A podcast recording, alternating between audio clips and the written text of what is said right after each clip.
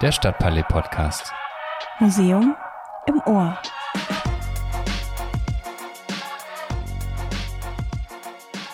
Man hat da verschiedene Messstationen, straßennah, wie beispielsweise Neckartor oder Hohenheimer Straße, Arnulf-Klett-Platz. Ähm, und auch welche im städtischen Hintergrund in Bad Cannstatt gibt es beispielsweise ähm, eine Messstation. Aber man muss sagen, die Luftschadstoffe, gerade weil wir die dominante Quelle Straßenverkehr in Stuttgart haben, haben auch sehr großen lokalen Einfluss und hohe Gradienten. Das heißt, die Abnahme von der Quelle Beispielsweise in straßenabgewandten Bereichen ist sehr deutlich, so dass wirklich äh, an diesen Hauptverkehrsstraßen oder Hotspots, wie man sie auch nennt, Neckartor, die Luftschadstoffkonzentrationen sehr hoch sind.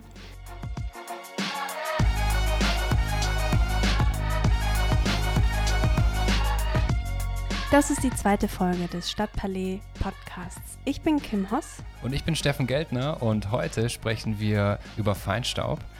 Im ersten Teil haben wir äh, Silke Trautz eingeladen. Sie arbeitet bei der Landeshauptstadt Stuttgart im Amt für Umweltschutz und setzt sich wirklich sehr intensiv mit dem Thema Feinstaub auseinander.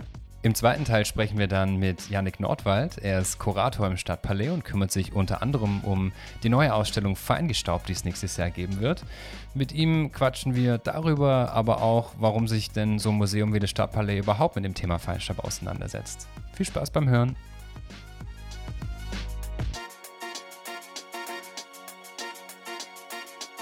Frau Trautz, Sie arbeiten beim ähm, Amt für Umweltschutz bei uns in Stuttgart. Was ist denn da genau Ihre Aufgabe? Also ich gehöre zur Abteilung Stadtklimatologie. Das ist eigentlich eine Aufgabe in der Verwaltung, die es schon seit sehr langer Zeit gibt. Schon 1938 wurde der erste Klimatologe eingestellt innerhalb mhm. der Stadtverwaltung, um mhm.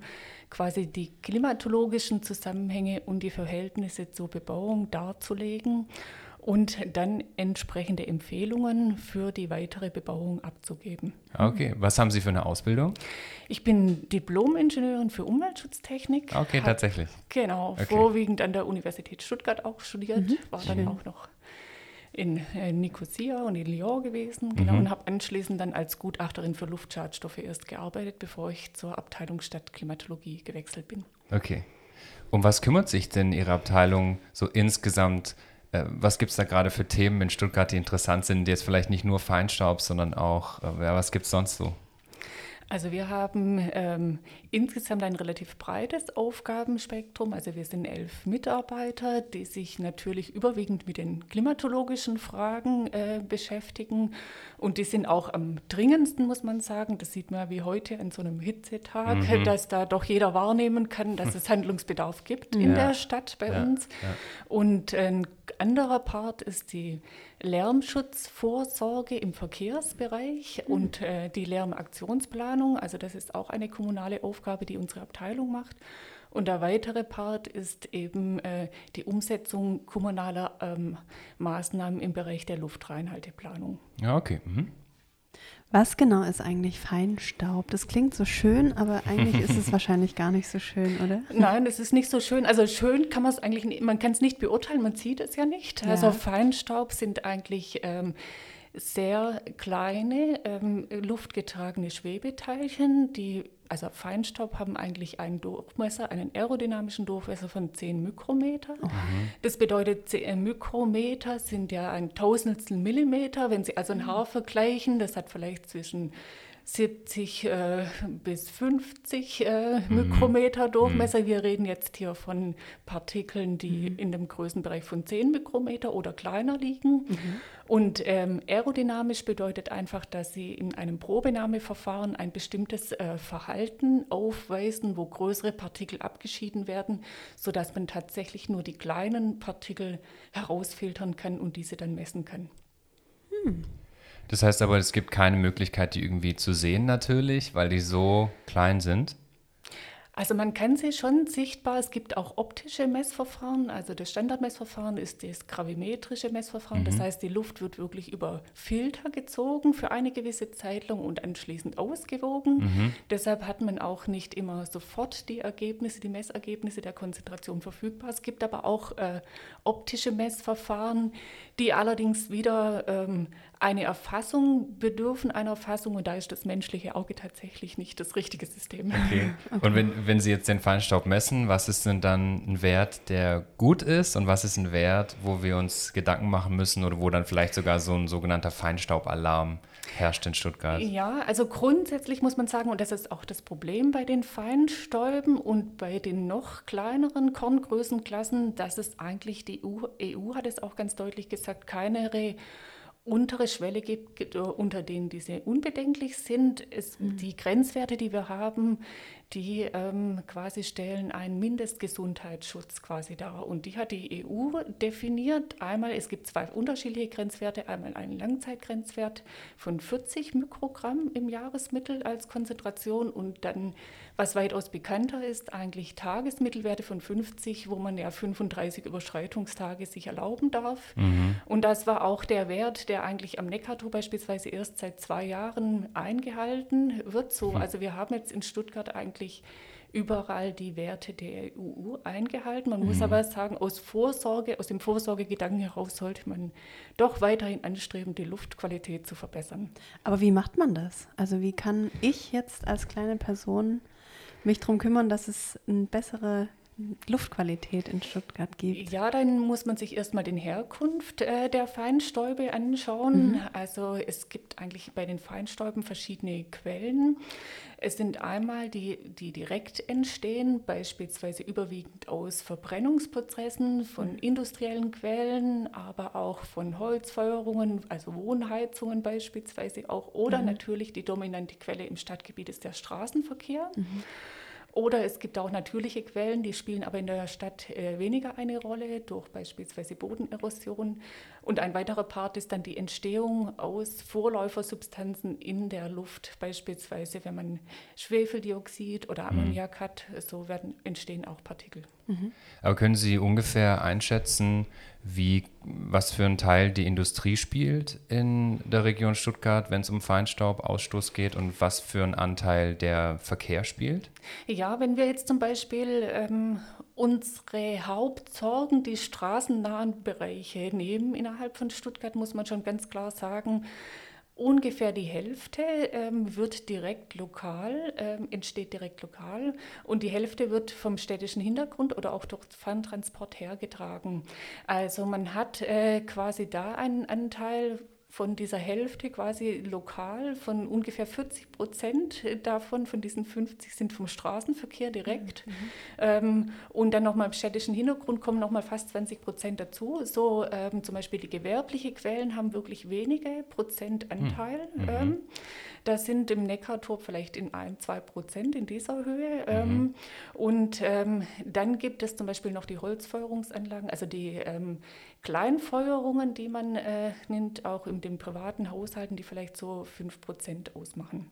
Sie haben jetzt oft Neckartor erwähnt. Ist es eine Stelle in Stuttgart, an der es hoch konzentriert vorkommt, der Feinstaub? Oder woran liegt es, dass Neckartor so eine ähm, Position hat mit viel Verschmutzung? Es ist tatsächlich so, dass man das Neckartor hinsichtlich der Konzentrationswerte etwas hervorheben mhm. muss. Also also die Erfassung der Luftgüte ist eigentlich Aufgabe der Landesanstalt für Umwelt in Baden-Württemberg, die ja auch beispielsweise das Stuttgarter Luftschadstoffnetz betreibt. Mhm.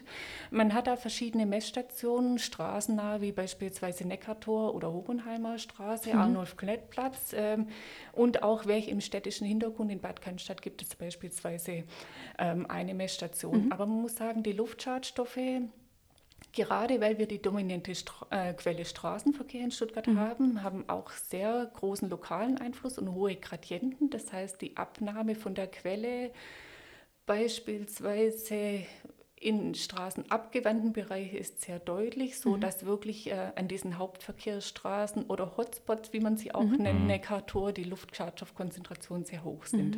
Mhm. Man hört ja immer wieder in den Medien, dass vor allem, oder dass Stuttgart einer der Städte ist in Deutschland, die ein besonders großes Problem haben mit Feinstaub. Stimmt das?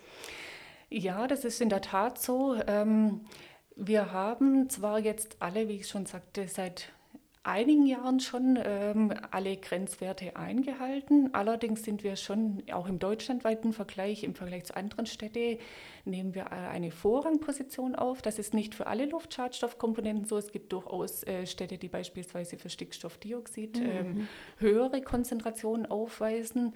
Aber es ist, muss man auch sagen, einfach den Bedingungen in Stuttgart geschuldet, dass wir beispielsweise insgesamt in einer windschwachen Region gelegen sind, gelegen sind dann noch durch die Talkessellage. Mhm. mhm. Äh, so gibt es äh, relativ viele austauscharme Wetterlagen, wo sich die Luftschadstoffe eben schlecht verdünnen können und dann auch ah. in der Stadt halten. Und wir haben durch die Talkessellage auch sehr relativ enge Straßenquerschnitte, dass man sagt, also die straßennahe Randbebauung mhm. ist relativ nah an der Quelle, sodass es wenig Verdünnungsmöglichkeiten gibt. Manche andere Städte sind da etwas großzügiger gebaut und haben mhm. dann eine andere Vorverdünnung schon mal. Aber gibt es noch eine schlimmere Stadt auf der Welt? Auf der Welt wahrscheinlich oh, ja, schon. Ne? Ähm, und man muss auch tatsächlich ähm, die Luftreinhaltung in Deutschland wirklich als Erfolgsgeschichte sehen. Mhm. Also man muss äh, sagen, ich will jetzt vielleicht gar nicht auf andere Städte, man kann sich viele ja. vielleicht auch denken, die da in Frage kommen, die man ja. selber auch schon mal besucht hat, wo man sagt, äh, auch da sieht man vielleicht wirklich mhm. die Luftverunreinigung insgesamt in der, Sta in der Atmosphäre. Mhm. Ähm, Insgesamt muss man doch sagen, die Luftqualität hat sich sehr verbessert. Das sieht man auch darin, dass wir jetzt beispielsweise an die, die Fein- und Feinstäube messen. Früher hat man beispielsweise Schwebstaubpartikel gemessen mhm. oder ähm, auch Stickstoffdioxid, Blei. Das spielt jetzt alle kein, alles eigentlich nur noch eine untergeordnete Rolle. Ähm, das kommt aber schon auch, muss man sagen, dass lange Zeit ähm, der die sogenannte technische Luftreinhaltung gegriffen hat, dass zunächst mal also Anlagen ähm, quasi gemindert wurden, Abgasreinigungsanlagen eingebaut wurden, da sehr hohe Auflagen ähm, gestellt wurden mhm. durch das Bundesemissionsschutzgesetz mhm. und auch ähm, seit einiger Zeit, doch einigen Jahren, auch die Luftreinhalteplanung quasi auf den Straßenverkehr fokussiert. Mhm. Und das, ich habe es vorher schon gesagt, die Beiträge sind relativ hoch. Mhm. Äh, von daher ist das nach wie vor eine relevante Quelle, die zu behandeln ist. Mhm. Aber ähm, auch da hat man wirklich schon Verbesserungen erzielt. Mhm. Wir stecken jetzt gerade mitten in einer Pandemie. Merkt man daran irgendwie was? Den, an den Werten vom Feinstaub in Stuttgart? ja, ähm, wir hatten da tatsächlich eine größere Diskussion, weil wir, ähm, also die Landesanstalt für Umwelt, die ja quasi die Messstation betreibt, mhm. die hat auch an diesen straßennahen Messstationen Zählschleifen für den Verkehr mhm. ähm, quasi dort verlegt und kann somit hatte somit festgestellt, dass quasi Beispielsweise, wenn ich jetzt wieder auf das Neckartor zurückkomme, mhm. dort tatsächlich in, ähm, zu gewissen äh, Zeiten ähm, der Verkehr sich um ein Drittel ungefähr reduziert mhm. hat. Also eine deutliche mhm. Beeinflussung. Ich hätte fast schon gedacht, dass es mehr ist, oder? Ja, ja. ein Drittel ist schon viel. Ja. ja. ja, es ist schon, also äh, es war schon auch äh, recht schwankend, hat auch mhm. relativ schnell wieder zugenommen, okay. aber relativ äh, trotz allem äh, ein gar nicht so wenig Fahrzeuge ist schon ein relativ deutlicher mhm. Einschnitt. Mhm. Natürlich ja. gut auch nachvollziehbar. Ja. Und wir hatten jetzt aber im Februar eine ähm, günstige äh, Wetterlage für die Durchmischung, dass wir ohnehin schon relativ niedrige Werte hatten im Vergleich mhm. zu Vorjahren. Mhm. Im März beispielsweise, wo dann äh, tatsächlich die Einschnitte im Verkehr ablesbar waren, hatten wir eigentlich äh, ungünstige, austauscharme Wetterlagen, sodass die Luftschadstoffkonzentration nicht so entsprechend der Emissionsminderung abgenommen mhm. haben. Das war tatsächlich auch ein Problem, das hinterfragt wurde, ist überhaupt der Straßenverkehr die relevante mhm. Quelle? Sind die Maßnahmen, die getroffen werden, die Restriktionen, die man mhm. so zum Beispiel, es dürfen nicht mehr alle Fahrzeuge in Stuttgart fahren, man hat für Geschwindigkeitsbeschränkungen und ähm, so, ob die überhaupt gerechtfertigt sind. Mhm. Und das konnte man aber ganz klar nachweisen, dass also der Einfluss der Metrologie mhm. auch eben einfach nicht unerheblich ja. ist. Okay. Was mir dieses Jahr aufgefallen ist, und ich weiß nicht genau, ob das daran liegt, dass es in Stuttgart zum Beispiel jetzt weniger Verkehr gibt, ist, dass man richtig krasse Sonnenuntergänge hat. Und zwar fast jeden Tag. Und man sieht, man sieht total toll über die, über die ganze Stadt. Äh, hängt es vielleicht schon damit zusammen, dass die Luft im Moment ein bisschen klarer ist? Das habe ich mich in den letzten Monaten immer wieder gefragt, weil es mir jeden Abend fällt mir auf.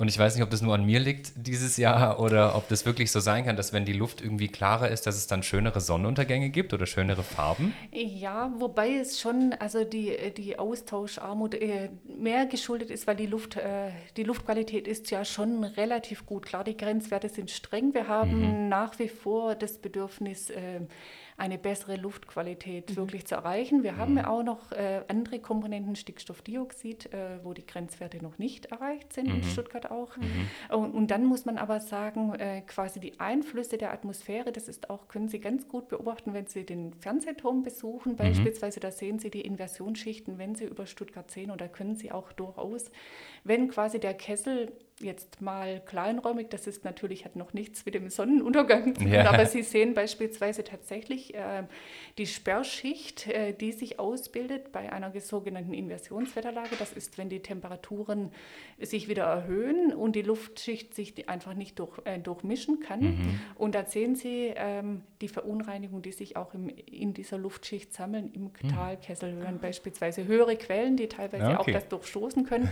Also man kann es schon wahrnehmen, ähm, naja, vielleicht war jetzt Ihre Eindrücke auch so ein bisschen, vielleicht waren Sie, haben Sie es auch intensiver wahrgenommen, so ja, die Natur in der Zeit. Ja. Ähm, man muss sagen, es ist dann eher der Metrologie geschuldet. Hier, hier in unseren in unseren Breiten, sage ich mal. Wenn die Luftschadstoffbelastung ja. höher ist, dann hat das mhm. wirklich einen großen Einfluss. Vielleicht sehen die Sonnenuntergänge auch ein bisschen anders aus, weil gerade so wenige Flugzeuge fliegen. Oder vor allem jetzt in den letzten Monaten. Jetzt geht es ja gerade wieder, oder jetzt seit einem Monat oder so ja. geht es wieder los. Ne? Aber weil halt der Himmel irgendwie klarer ist und nicht so viele Kondensstreifen oder sowas sind. Also das mag alles einen Einfluss haben auf jeden wir Fall. Werden mal, wir werden hm. die nächsten Sonnenuntergänge ja. beobachten. Ja. Ich würde noch gern was über die Gesundheit wissen und die Gefahren von Feinstaub auf unsere Gesundheit.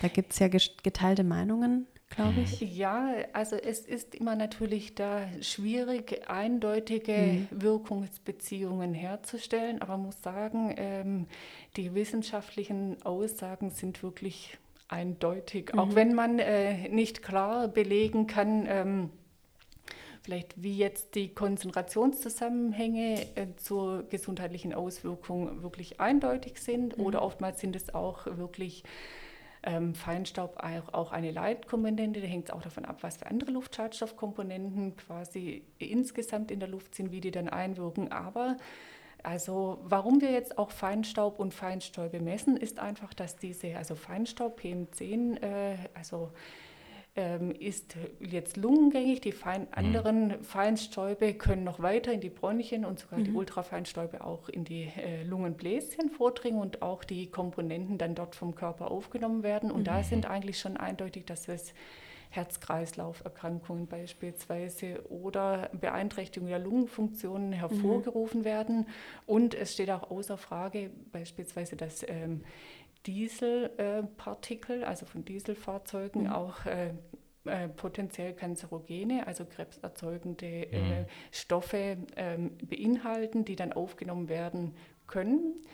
So einfach deshalb auch, dass, äh, dass man sagt, das ist nur ein Mindestgesundheitsschutz ähm, mhm. und es ist wirklich äh, eigentlich die Vorsorgeverpflichtung, eine möglichst Luft, gute Luftqualität herzustellen.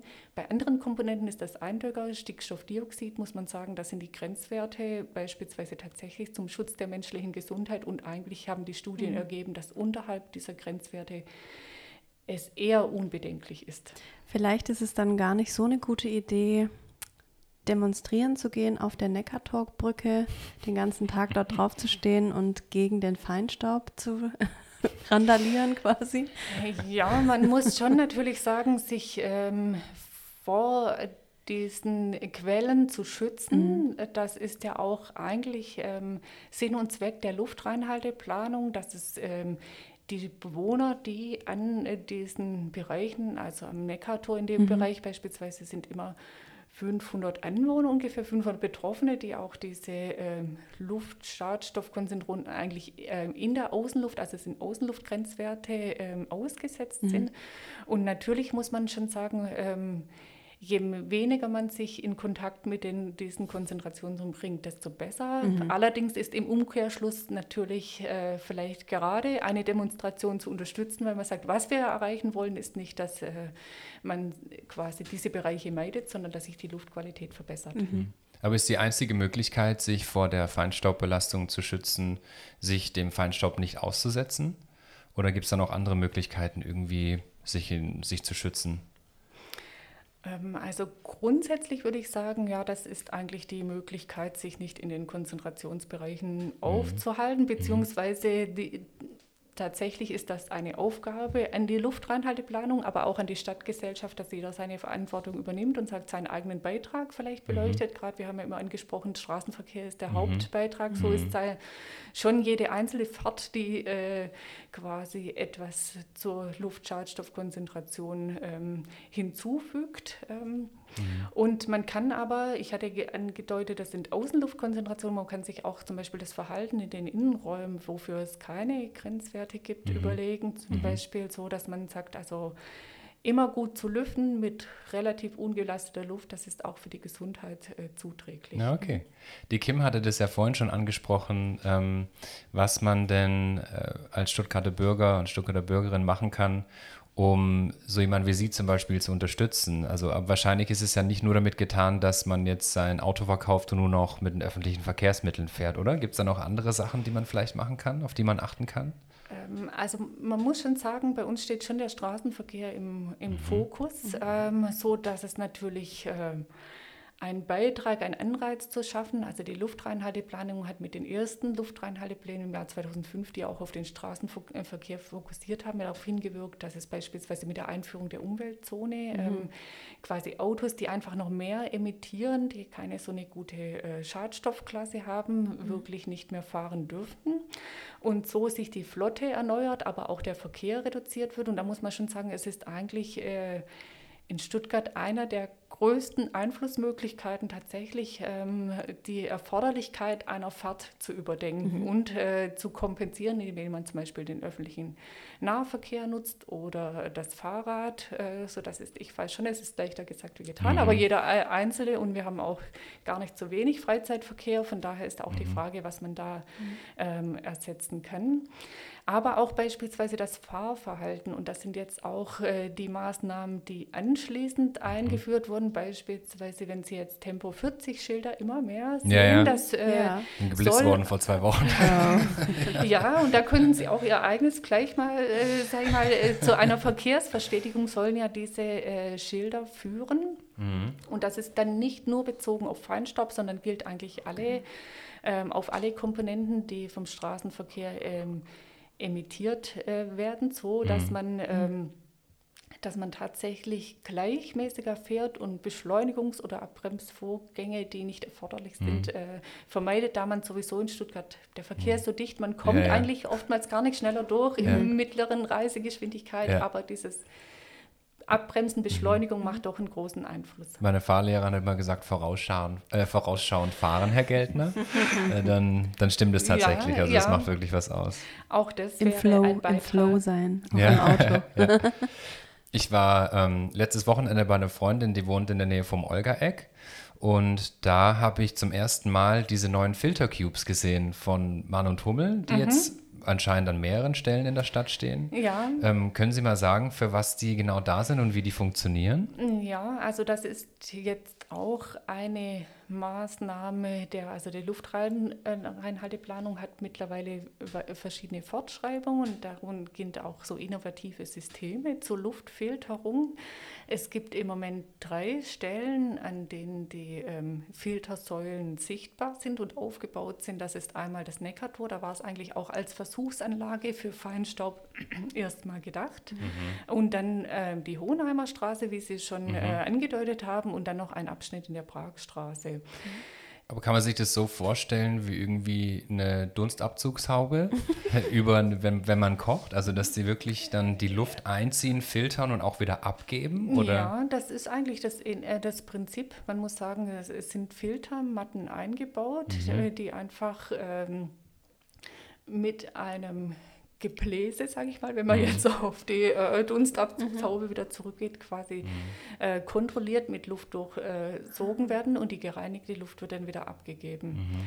Das war ursprünglich gedacht eigentlich auch um, wir hatten ja bis jetzt auf die letzten zwei Jahre tatsächlich am Neckartor als letzte und einzige Messstation diesen Kurzzeit. Ähm, Tagesgrenzwert für Feinstaub überschritten mhm. und dort tatsächlich an den Tagen äh, mit höheren Belastungen dann auch noch äh, die Luft zu reinigen. Mhm. Ähm, es gab ja diese Debatte rund um die, die Dieselfahrzeuge und so weiter und ähm, auch um die neuen Plaketten. Und da mussten auch viele von meinen Freunden haben sich darüber aufgeregt, weil sie halt entweder sich ein neues Auto kaufen mussten oder umrüsten mussten. Mhm. Ähm, wie wir jetzt von Ihnen wissen, war das anscheinend schon eine ganz gute Entscheidung für, für unsere Lunge, sage ich jetzt mal. Aber es gibt ja auch ähm, viele Menschen in Stuttgart, die hier wohnen, die vielleicht gar nicht auf ein Auto verzichten können, zum Beispiel gehbehinderte Menschen und wie auch immer. Und solchen Menschen kann man ja eigentlich nicht einfach sagen, bitte kauft dir jetzt mal ein neues Auto. Vielleicht sind auch viele Leute dabei, die kein Geld haben. Wie kann man denn solchen Leuten oder solchen Menschen vielleicht helfen? Oder gibt es da irgendwas, was die Stadt Stuttgart macht, um gerade Menschen zu unterstützen, die vielleicht gar keine andere Wahl haben? Ja, also ähm, es gibt da natürlich, äh, kann nicht jeder so einfach auf das Auto verzichten, das ist auch vollkommen klar. Oder mhm sich ein, sein Auto ersetzen. Auch das bereitet oftmals Schwierigkeiten. Mhm. Ähm, ist vielleicht auch ja, ein Nachhaltigkeitsgedanke, der aus anderen Aspekten mhm. auch nicht immer so zu empfehlen ist. Aber mhm. ähm, die Stadt Stuttgart und auch das Land, muss man sagen, die Luftreinhalteplanung ist da eigentlich in Baden-Württemberg Landesaufgabe. Natürlich die Stadt ist mhm. auch mit drin, aber deshalb sind immer mehrere Akteure. Mhm. Ähm, versucht natürlich schon auch ähm, Maßnahmen anzubieten, die gerade für Personen, die eben nicht äh, so leicht äh, aufs Auto mhm. verzichten können, zählen. Mhm. Klar, das ist zum Beispiel äh, überwiegend eigentlich ein, die Attraktivitätssteigerung des ÖPNV. Dann mhm. kann man mhm. auch wieder sagen, natürlich können jetzt ja. Leute, die ähm, Einschränkungen ja. haben, mhm. beispielsweise für die zählt das nicht, natürlich. Mhm. Ähm, und ähm, aber auch die Förderung der Elektromobilität mhm. beispielsweise ja. sind ähm, oder insgesamt einer Mobilitätsplattform, wo man sagt, man bekommt eigentlich als Bürger auch bessere Informationen, wie man sich eigentlich leichter in der Stadt bewegen kann. Mhm. Ähm, und dann muss man aber ganz klar sagen, es gibt Ausnahmeregelungen und die, diese Personen fallen natürlich darunter, die können eine Ausnahme beantragen ähm, und bekommen die dann auch äh, mhm. gestattet. Okay. Und man muss ja ganz, auch, ja ganz klar, genau, mhm. also das, äh, die, ähm, das bearbeitet das Amt für öffentliche Ordnung und da gibt es einen Ausnahmekatalog, der mhm. ganz eindeutig ist. Okay. Und äh, das muss ja auch so sein. Man muss mhm. ja sagen, also anders geht es natürlich nicht. Man, ähm, und äh, man muss aber auch sagen, also wenn jetzt äh, die anderen Personen, die beispielsweise umrüsten oder umsteigen könnten, diese Aktion machen, so der Teil, der verbleibt, äh, mhm. äh, ist ja auch klar, also ähm, dass man auch dieses dann im Hinblick auf die Luftqualität, diesen mhm. Bereich dann auch handeln kann. Mhm. Wir haben jetzt viel darüber gesprochen, wo in Stuttgart schlechte Luft ist. Wo äh, sollte man sich denn hinbewegen, wenn man besonders gute Luft haben möchte bei uns in der Region? Ja, also auch, man muss schon sagen, die Luftqualität ist gar nicht so schlecht. Da haben Sie schon recht, dass das ist jetzt vielleicht ein bisschen zu schlecht zu dargestellt, zu negativ dargestellt äh, worden. Vielleicht sind wir von ist. dem Wort Alarm einfach so schon ja. ein bisschen beeinflusst worden. Ja, vielleicht kann ich da nachher auch noch ja. mal kurz einen Satz dazu sagen. Aber jetzt grundsätzlich Ihre Frage, also äh, tatsächlich es ist schon das Gleiche. Die dicht bebauten Hauptverkehrsstraßenräume, die sind eigentlich ähm, doch immer die höchst belasteten. Mhm. Und äh, sobald sie schon Straßen abgewinnt sind, wird schon die Luftqualität besser durch Abschottung, aber auch Verdünnungseffekte. Mhm. Und äh, natürlich, wir haben eine ähm, stark topografisch gegliederte Stadt. Je mhm. bessere Durchlüftung sie haben, das heißt also immer mehr Grün, desto besser wird eigentlich die Luftqualität mhm. im Hinblick auf diese relevanten Verursacherquellen. So wenn sie quasi in etwas höhere Bereiche gehen, in grünere Bereiche, mhm. weg von den Hauptverkehrsstraßen, mhm. dann ist die Luftqualität mhm. doch schon auf jeden Fall gut in Stuttgart. Ja. Das heißt, wir sind jetzt gerade so im Stuttgarter Osten, in der Nähe vom Wagenburg-Tunnel. Wie würden Sie hier so Pi mal Daumen die Luftqualität einschätzen? Ja, äh, man würde das als mittlere bis gute Luftqualität okay, einschätzen. So ähm, mhm. natürlich, wenn Sie jetzt in den Kreuzungsbereichen sich mhm. da aufhalten, mhm. dann haben Sie wieder einen Gradienten, wenn Sie zum Beispiel da auch in den, sag ich mal, Hauptverkehrszeiten ja. stehen, mhm. dann ist das natürlich nicht zutreffend. Mhm. Aber ja, hier ähm, auch im Stuttgarter Osten ist ja auch viel durchgrünt, etwas großzügig mhm. bereicht, wenn Sie also den direkten Hauptverkehrsstraßenbereich meiden. Mhm. Dann muss man schon sagen, die Luftgüte ist relativ hoch. Ähm, Okay. Oder gut, schon, was sie jetzt vielleicht an so Tagen wie heute, die thermische Belastung ist dann vielleicht eher das, was sie äh, beeinträchtigt. Mhm. Und am Neckartor zum Beispiel, haben wir jetzt auch gehört, ist eine der am schlimmsten betroffenen Regionen in Stuttgart. Aber direkt daneben ist ja der Schlosspark oder der Park. Das heißt, wenn ja. man, und der, der geht ja wirklich direkt parallel zu dieser großen Hauptstraße, ich weiß gar nicht, wie die heißt direkt äh, entlang der großen, der großen Hauptstraße, die dann nach Cannstatt führt. Das heißt aber, wenn man zum Beispiel durch diesen Park läuft, ist dann die Verschmutzung schon deutlich geringer?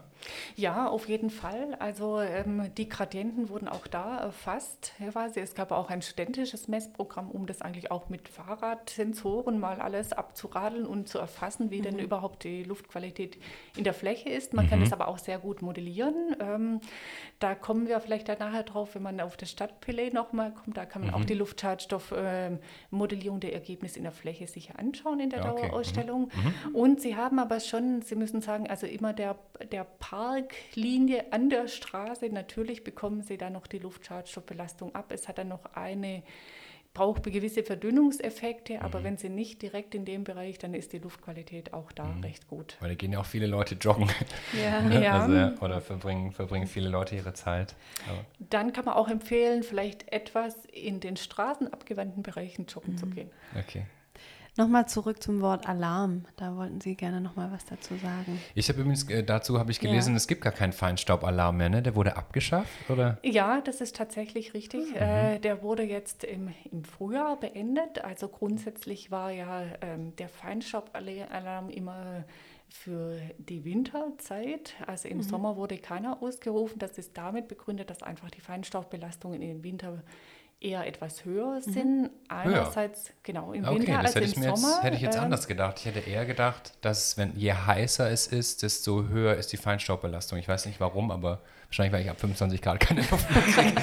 Aber, ähm, ja, da sind andere Luftschadstoffkomponenten. äh, wenn Sie luftchemische Prozesse haben, wo zum Beispiel Ozon, die Ozonbildung ist mhm. höher, oder auch Stickstoffdioxid als Reizgas hat eher höhere Be, äh, Belastungen im Sommer. Jetzt Feinstaub muss man schon sagen, äh, ist, ist einerseits die Kombination der Quellen, dass beispielsweise im Winter eben doch mehr emittiert wird, einfach durch auch die Heizungsanlagen, mhm. auch der ähm, einzelnen Häuser. Ähm, aber insgesamt ist schon, ähm, dass es stabilere ähm, Wetterlagen gibt mit ähm, geringeren Mischungsschichthöhen. Das bedeutet, der Luftraum über der Stadt ist einfach kleiner, wo sich, wo sich verdünnt werden kann. Das löst sich äh, im Sommer etwas auf, da werden die Schichthöhen größer. Allerdings haben sie diese luftchemischen Prozesse, die dann die Luftschadstoffkomponenten anderer Bereiche mhm. ansteigen lassen. Mhm.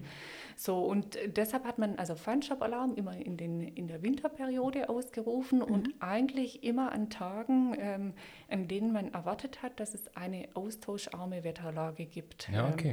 So, und da wollte man dann immer sagen, also bevor äh, die Stadt äh, restriktivere und das Land restriktivere ähm, Maßnahmen greift, bitte denkt an euren eigenen Beitrag mhm. und nutzt die Möglichkeiten, sofern möglich. Klar, okay. das ist so äh, ja. auch umzusteigen. So. Mhm. Und man hat jetzt tatsächlich ja ähm, also den Jahresmittelwert schon seit dem Jahr 2011 in Stuttgart überreicht, jetzt den Kurzzeitbelastungswert seit zwei Jahren und sich daher entschieden, ähm, dass man eigentlich tatsächlich den Feinstaubalarm beendet. Ja, okay. Können Sie uns vielleicht ähm, einen kleinen Blick in die Zukunft geben? Ähm, wie, was wäre so Ihr Wunschszenario für Stuttgart in zehn Jahren vielleicht? Und was kommt da vielleicht an Innovationen auf uns zu? Haben Sie da einen Überblick?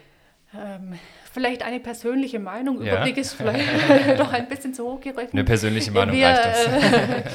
Wir ähm, beschäftigen uns ja mit der Stadtklimatologie. Von daher ist das auf jeden Fall, also die Luftreinhalteplanung nicht alleine ist Thema, sondern immer in Kombination.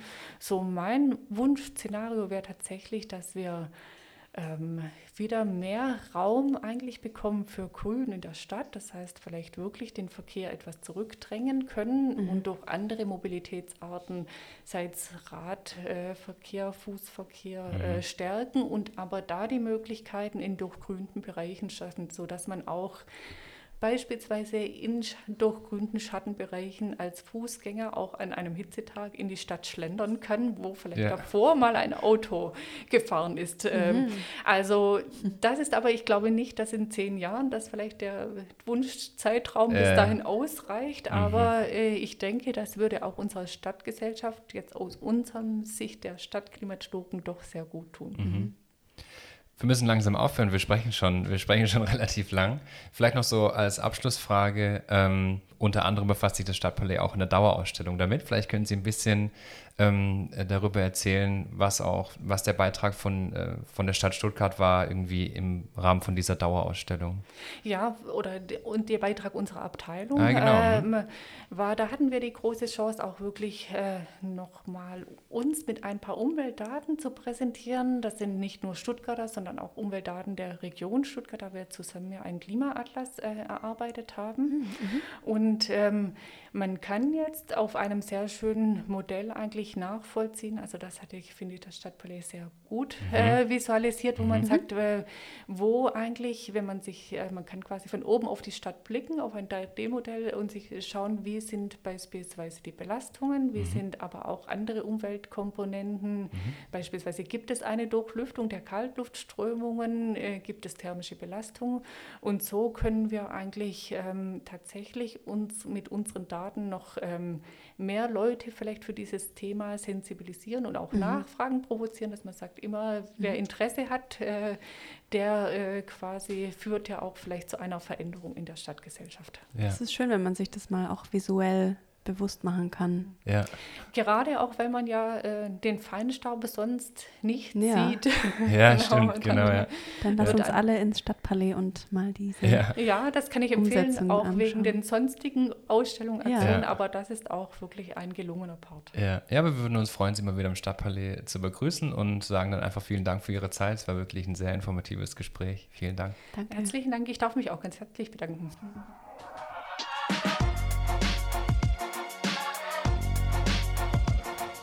Jetzt sprechen wir mit Yannick Nordwald. Er ist Kurator im Stadtpalais und kümmert sich unter anderem um die neue Ausstellung Feingestaubt, die es nächstes Jahr geben wird. Hey Yannick, erzähl uns doch mal, warum sich ein Museum wie das Stadtpalais mit Feinstaub auseinandersetzt. Also das Stadtpalais ist ja ein Museum, das sich ähm, so ist zumindest die Idee des Museums, dass sich mit Gegenwart, ähm, Vergangenheit und Zukunft auseinandersetzt mhm. und alles rund ums Thema Stuttgart, also Vergangenheit, Gegenwart und Zukunft von Stuttgart. Und ähm, damit eben auch Themen behandelt, die Stuttgart spezifisch sind, die in der Vergangenheit dienen können, aber auch in der Gegenwart und die was aussagen über die Zukunft der Stadt oder wichtig sind für die Entwicklung der Stadt. Und Feinstaub ist eben so ein Thema, das wo deutschlandweit irgendwie Stuttgart bekannt geworden ist, äh, im negativen Sinne vielleicht, äh, als, ja. als Feinstaub-Hochburg oder als mhm. Hauptstadt des Feinstaubs. Und viele Feinstaubdebatten äh, haben eben in Stuttgart stattgefunden. Und mhm. deswegen ist es ein spezifisch Stuttgarter Thema, das für uns dann dadurch interessant ist. Und es ist aber auch ein Thema, glaube ich, das viele Stuttgarter berührt, Stuttgarterinnen berührt in ihrem täglichen ähm, Leben und auch natürlich Pendler ganz stark ähm, mhm. und Dieselbesitzer auf jeden Fall ähm, mhm. ganz stark. Betrifft und deswegen für uns ein Thema, das wir auf jeden Fall im, in der Ausstellung behandeln möchten. Aber wie kann man Feinstaub ausstellen? Also habt ihr dann Wände mit Feinstaub besprüht? wie, wie, kann man sich das vorstellen? Wir haben ja bereits in unserer Dauerausstellung Feinstaub, also von Aha. dem Stuttgarter Künstler Erik Sturm. Da gibt es so ein, äh, ein, Glas mit, ich glaube, ein, ein halbes Kilo Feinstaub, das er gesammelt hat. Ja, kannst du mal beschreiben, wie das aussieht? Also das ist also es ist ja eigentlich auch nicht wirklich Feinstaub, sondern Staub. Dann. Also das ist mhm. ja so ein bisschen äh, tricky, ähm, mhm. weil den Staub, den man sieht, ist ja in dem Moment schon kein Feinstaub mehr, weil ja. Ja, genau. wenn er so fein ist, dass man ihn nicht mehr sieht, dann, äh, dann ja. ist es erst Feinstaub. Ja, ist Grobstaub mhm. eigentlich oder Hausstaub. Oder? Ja. Genau, aber den hat ja Erik Sturm eingesammelt, ich glaube im Zeitraum von mehreren Wochen, in mhm. ähm, irgendeinem Wintermonat in Stuttgart am Neckartor von mhm. Fensterbrettern. Und das ist einfach so ein Glas und der macht da auch Farbe draus. Also ich glaube, es heißt auch Stuttgart Schwarz, heißt diese, dieser Farbton. Aha. Und der hat damit auch Bilder gemalt. Genau, das heißt, Feinstaub ist schon lange sozusagen Thema unseres Museums, das heißt lange, uns gibt es erst seit 2018, mhm. aber ja. ähm, schon in der Dauerausstellung ist das Thema Feinstaub ähm, präsent. Hast du noch ein paar andere Beispiele, irgendwie, wie sich Künstler mit dem Thema Feinstaub auseinandergesetzt haben oder wie das Stadtpalais dieses Thema integriert hat? in der Vergangenheit? Ne, wir sind eigentlich kein Haus, klassisches Haus, das Kunst ausstellt. Also mhm. wir haben auch immer wieder Kunst im, im, Haus drin, aber dann muss es schon irgendwie ganz spezifisch ähm, was mit Stuttgart zu tun haben. Mhm. Wir haben ja jetzt gerade eine Ausstellung über äh, Fotografie, äh, Ausstellung über Stuttgart, aber da geht es eben mehr um Stuttgart als um Kunstwerke oder ja. um, um okay. Kunsthandwerk oder mhm. ähnliches. Ähm, deswegen haben wir eigentlich jetzt zu Feinstaub noch nicht wirklich irgendwelche Kunstaktionen groß gemacht gehabt. Wir haben, wie gesagt, mit Erik Sturm ähm, mhm. dieses, dieses Glas in der Ausstellung integriert. Ähm, so wird es auch bei der Ausstellung sein, die wir jetzt geplant haben fürs nächstes Jahr. Das wird keine Kunstausstellung sein. Da wird mhm. nicht ähm, Feinstaub ähm, als, als Werkzeug benutzt für irgendwelche künstlerischen ähm, ähm, Werke oder Objekte, mhm. sondern da geht es wirklich ganz fast wissenschaftlich, also mhm. wie ein Wissenschaftsmuseum, ein Science Center so ein bisschen mhm. in Richtung, wie man äh, Feinstaub ähm, äh, begreifen kann als Laie auch, aber auch was dieser ganze Feinstaubdiskurs eigentlich soll und warum das so ein Riesenthema oh, war in Stuttgart. Interessant auf jeden Fall. Und ladet ihr dann irgendwie so verschiedene Experten ein oder Künstler und Künstlerinnen, die sich mit dem Thema auseinandersetzen oder was wird da genau passieren?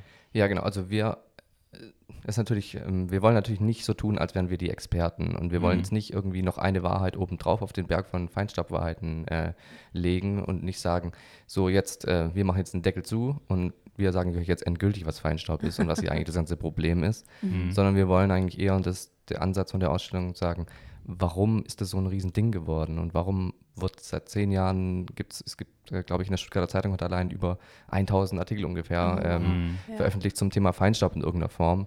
Wenn dann wieder was Neues kam, dann kam dann die mhm. Mooswende mhm. und dann kam wieder ein Dieselverbot, dann gab es ja. Demonstrationen. Ja. Dann hat der eine Arzt gesagt, das ist gut, der andere mhm. sagt, das ist total schlimm, der eine sagt, das macht überhaupt nichts aus.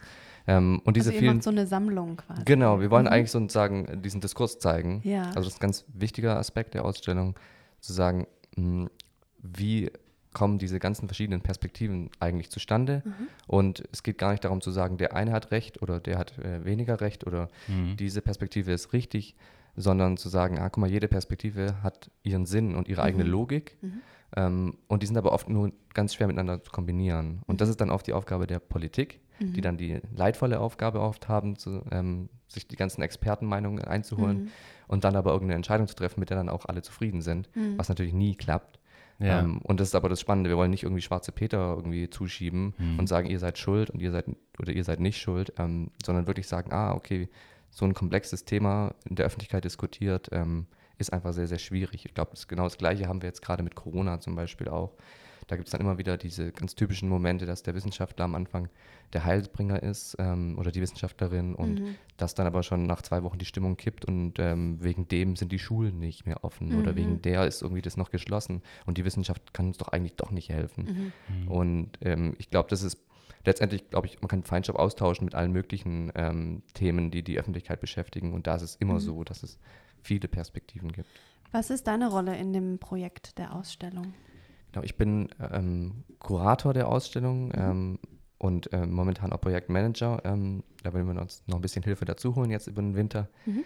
Ähm, genau, ich habe mir eben das Konzept mit dem Herrn Giese, mit dem Museumsdirektor zusammen überlegt, ähm, wie wir so eine, wie wir das Thema Feinstaub in der Ausstellung präsentieren können. Ähm, und jetzt bin ich eben ganz stark daran, so verschiedenen Partner mit ins Boot zu holen, mhm. mit denen wir das machen wollen. zum Beispiel treffe ich mich derzeit viel mit der Hochschule der Medien, mit verschiedenen Fachrichtungen, mhm. um zu gucken, ob die uns noch irgendwie helfen können, ob die auch mit Lust haben, mit ihren Studierenden ähm, teilzunehmen oder Teil dieser Ausstellung zu werden oder auch mhm. des Ausstellungsprogramms ähm, drumherum. Ähm, ich bin im Kontakt mit dem OK Lab Stuttgart, die diese ähm, äh, DIY-Feinstaubsensoren äh, mhm. anbieten mhm. oder diese Tools und dieses Kit anbieten. Und, ja. Und durftest ähm, du das auch ausprobieren? Äh, ja, ich habe also ich habe mir das mein ähm, mein Schwager hat auch, ist auch so ein bisschen äh, technikaffin und der hat auch so ein Ding gebastelt ja. und ist dann aus dem Fenster gehängt und der zeigt Echt? mir immer wieder so die aktuellen Daten und ah, okay. auch ganz spannend, Beispiel an Silvester kann man es dann total ah, gut ja. sehen, diesen diesen Anstieg von Feinstaub ja. an dieser Silvesternacht. Ähm, genau und es gibt über 800 von diesen Sensoren in Stuttgart. Mhm. Und die werden alle erfasst über dieses Luftdaten.info und das ist so eine Stuttgarter Community, äh, die dahinter steht. Mhm. Äh, das, und man kennt die gar nicht so arg. Und die sind aber weltweit, verkaufen die ihre, diese Toolkits ähm, mhm. und weltweit werden da Daten eingespeist in, in ihr System. Ich glaube in über 100 Ländern weltweit. Also, okay. Genau, also das sind solche Partner, mit denen wir zusammenarbeiten. Wir haben von der Frau Drautz vorhin schon gehört, dass Stuttgart viele Fortschritte gemacht hat irgendwie, wenn es um die Feinstaubbelastung geht. Wie schätzt denn du so die Wichtigkeit des Themas oder auch tatsächlich irgendwie die Probleme, die Stuttgart damit hat, ein? Weil du hast dich ja jetzt wirklich schon ein bisschen intensiver mhm. damit auseinandergesetzt. Wie ist also deine Einschätzung? Also ähm, ganz spannend ist ja, ich habe ja vorher gesagt, wir machen als Museum Vergangenheit, Gegenwart und Zukunft. Und jetzt ist es tatsächlich so, dass in dem Moment, wo wir nächstes Jahr diese Ausstellung starten, ähm, der Feinstaub-Alarm äh, Vergangenheit geworden ist. Also der ja, wird ja genau. sozusagen abgeschafft dieses ja. Jahr.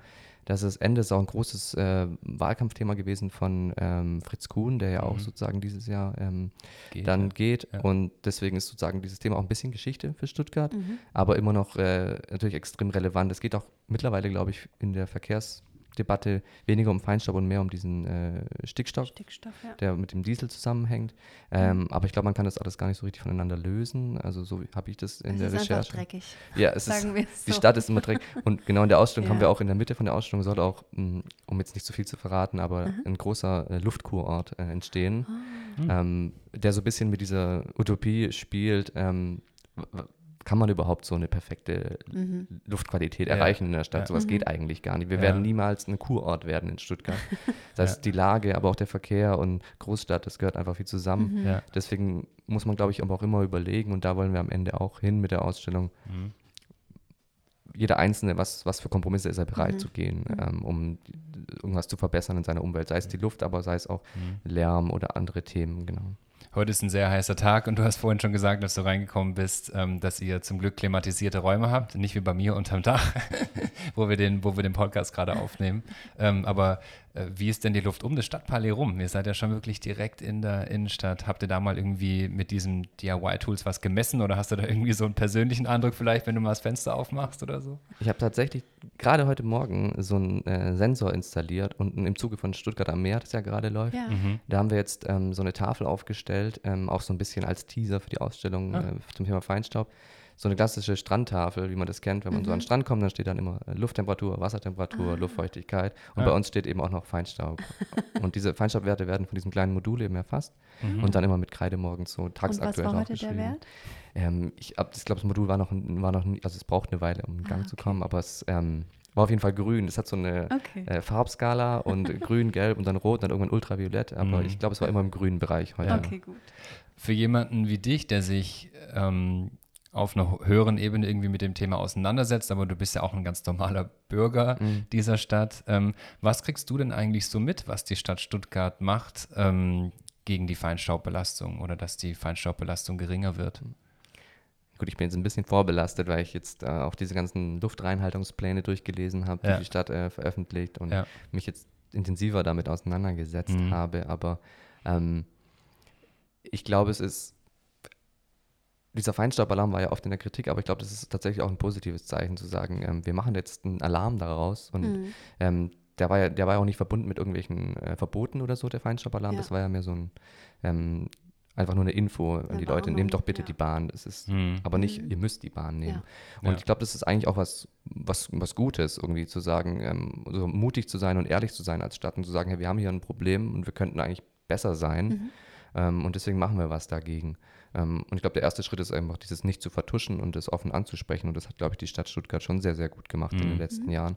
Auch wenn sie damit so ein bisschen ein Imageproblem vielleicht bekommen haben. Ja. Aber ähm, andere Städte haben ein viel größeres Feinstaubproblem und ähm, von denen hört man nichts. Und, mhm. ja. und, die machen dementsprechend auch vielleicht nichts ja. dagegen. Und bei uns ist es ja doch irgendwie besser geworden. Ja wir haben vorhin auch die Frau Draus gefragt, ähm, welche Städte denn vielleicht noch schlechter sind als Stuttgart, mhm. weil unserer ähm, Erfahrung nach irgendwie Stuttgart besonders schlecht wegkommt in den mhm. Medien, wenn es um Feinstaubbelastung geht. Und ähm, sie wollte da nicht so viele Namen nennen, äh, nicht so viele konkrete Städte nennen. Ähm, fallen dir vielleicht ein paar ein, wo du jetzt sagen würdest, da würdest du nicht unbedingt ähm, Urlaub machen, Luftkurort mäßig? also wir haben ja, ähm, wir sind so ein bisschen unsere Partnerstädte durchgegangen bei der Ausstellungskonzeption und mhm. haben geguckt, wie vielleicht können wir es mit denen vergleichen, weil wir wollten jetzt nicht aus der Luft gegriffen irgendein, äh, vielleicht eine chinesische Metropole nehmen, nur weil mhm. sie viel Feinstaub hat. Aber eine Partnerstadt von Stuttgart ist zum Beispiel Mumbai. Ah. Und äh, da sind die Werte, die man so im Internet äh, findet, ähm, schon deutlich höher als in mhm. Stuttgart. Und die Idee war dann auch, in der Ausstellung so eine, eine Art Mumbai-Feinstaubraum ähm, Oh, zu machen. Ah, das, Das wollen wir Simulieren. Genau, wo man einfach Ja. mal sagt, jetzt geht mal da rein und dann Ja. seht ihr mal, was, äh, äh, was es noch möglich ist Mhm. an Feinstaub. Äh, Ich war vor ein paar Jahren in Peking ähm, und wir sind von Frankfurt direkt nach Peking geflogen und wir sind wirklich, ich bin richtig erschrocken bei der Landung, weil du hast nicht gesehen, also du hast erst praktisch ein paar, keine Ahnung, 100 Meter, 200 Meter bevor wir gelandet sind, hat man erst die Landebahn gesehen, Smog. Weil die Luft so versmoggt war. Ähm, und deshalb fände ich das vielleicht ganz interessant, was du gesagt hast, sowas mal zu machen. Fallen dir vielleicht auch irgendwie Best Practices ein von Städten, die sich sehr gut mit dem Thema auseinandergesetzt haben und wo wir vielleicht noch was lernen können davon hier in Stuttgart? Tatsächlich habe ich noch nicht so richtig in die Richtung äh, geschaut, was denn die Vorbildstädte sind oder so. Mhm. Und ich glaube, ähm, ich weiß auch gar nicht, ob es so viele gibt schon, also weil das Thema relativ jung ist. Also man kann schon sagen, ähm, grundsätzlich hat sich die, die Luftqualität extrem verbessert in den letzten 40, 50 Jahren in den Städten und Ja. auch äh, auf dem Land. Also ähm, vor allem was so wirklich giftige Stoffe betrifft. Also dass früher viel mehr äh, Ammoniak oder äh, Schwefel äh, und solche Mhm. Sachen in der Luft waren. Ähm, und die ganzen Tabellen und Statistiken, die ich so jetzt kenne, sagen schon, dass die Kurve überall runtergeht, auch im Vergleich dafür, dass jetzt ähm, 15 mal so viele Autos auf der Mhm. Straße sind, ist nur äh, zweimal so viel ähm, Mhm. ähm, Belastung sozusagen durch diese Autos, weil die Autos auch besser werden in der Mhm. Technik und der Mhm. Qualität. Und ich glaube, da wird schon viel gemacht. Ich kenne jetzt keine konkrete Stadt. Also Okay. manche Städte haben einfach Glück, so ein bisschen, Ja. wie die Lage tatsächlich ist, Mhm. äh, ob sie irgendwie äh, wegen der Luftzirkulation. Hamburg oder, wahrscheinlich zum Beispiel, ne? Ja, wobei der auch viel Feinstaub ist, zum Beispiel am Meer ist ja auch viel Feinstaub. Ah, Äh, das ist aber guter Feinstaub, weil das ist ja so oft so Salzkristalle in der Luft. Und Mhm. ähm, also es gibt auch guten Feinstaub. Äh, Aber wir sitzen halt hier im Kessel. ja. Ja. Genau. Da rieselt der ganze Staub Ja. runter. und er kommt nicht mehr raus hier. Ja. Genau, das ist so ein bisschen ein Problem. Da gab es ja auch verschiedene ähm, Ideen, dass man da irgendwie so Luftschneisen reinbaut. Mhm. Also dass Ja. es helfen wird. Ist, wie realistisch Ja. umsetzbar das alles Mhm. ist, ist so eine andere Frage. ja. Meine, die Mooswände waren ja auch Mhm. sowas, ähm, so ein bisschen, wo man nicht genau weiß. Also viele Ja. stehen ja noch, aber wie viel bringen die denn eigentlich Ja. wirklich? Gerade denken ja auch viele Städte in Europa nach, ähm, solche Gondeln in die Städte Mhm. zu bringen, so wie es in Südamerika schon irgendwie viel, Mhm. ähm, viel mehr Usus ist. Vielleicht wäre das ja eine Möglichkeit, es wäre eigentlich ganz schön irgendwie, oder wenn man Mhm. von der Innenstadt äh, über die Innenstadt schweben könnte zum Fernsehturm hoch oder sowas, das wäre wär Ja, vielleicht nicht schlecht. von Degerloch zum Killesberg rüber, Genau. irgendwie so einmal Ja, quer. aber ne, Ja, ja, da genau würden sich wahrscheinlich die Killesberger Bewohner beschweren über die, ja, weil man eben von oben natürlich reingucken kann. Ne? Das ist in Deutschland so der Hauptgrund, glaube ich, warum die Sachen nicht eingesetzt werden. Ja, wahrscheinlich darf man auch nicht über so Wohngebiete Ja, genau, genau. äh, Luftfahrzeugen. Hast du irgendwas so in deinem täglichen ähm, Gebrauch oder in deinem täglichen Leben geändert, seitdem du dich mehr mit Feinstaub auseinandergesetzt hast?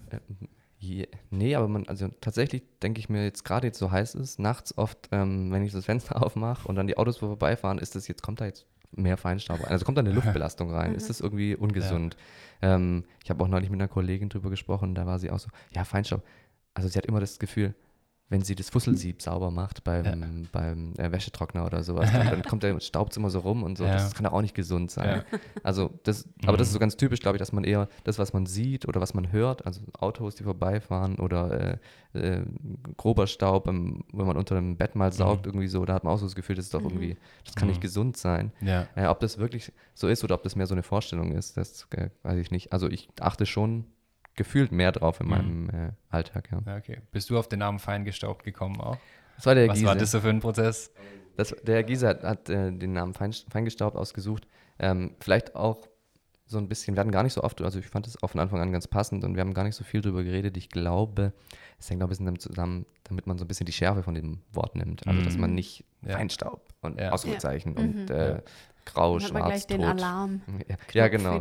Das war auch so eine Idee, Feinstaub-Alarm, als aber wir wollten gar nicht so alarmierend sein in der Ausstellung, Ja, sondern eher, ganz ruhig drüber reden mit den Leuten und so selber erfahren, was ist denn überhaupt Feinstaub, wie kann ich das messen, was Ja. ist das Problem beim Messen. Ja. Es gibt zum Beispiel sehr viel zum selber machen in der Ausstellung auch, wo man mal was hin und her schieben kann Mhm. und dann sehen kann, wie sich dadurch Werte verändern Ah. und dann ein Gefühl dafür kriegt, wie problematisch das auch ist, ähm, sowas zu erfassen und warum viele haben sich beschwert, dass es am Neckartor gemessen wird, wo doch da die meisten Autos fahren. Ist Mhm. doch klar, dass da der Wert am höchsten ist. Ja. Aber es gibt dann so ganz viele Regularien und Protokolle, wo das genau stehen darf in Deutschland, die dann auch übrigens wieder anders sind in anderen Ländern, was die Vergleichbarkeit äh, zwischen verschiedenen Städten auch ganz schwierig macht. Mhm.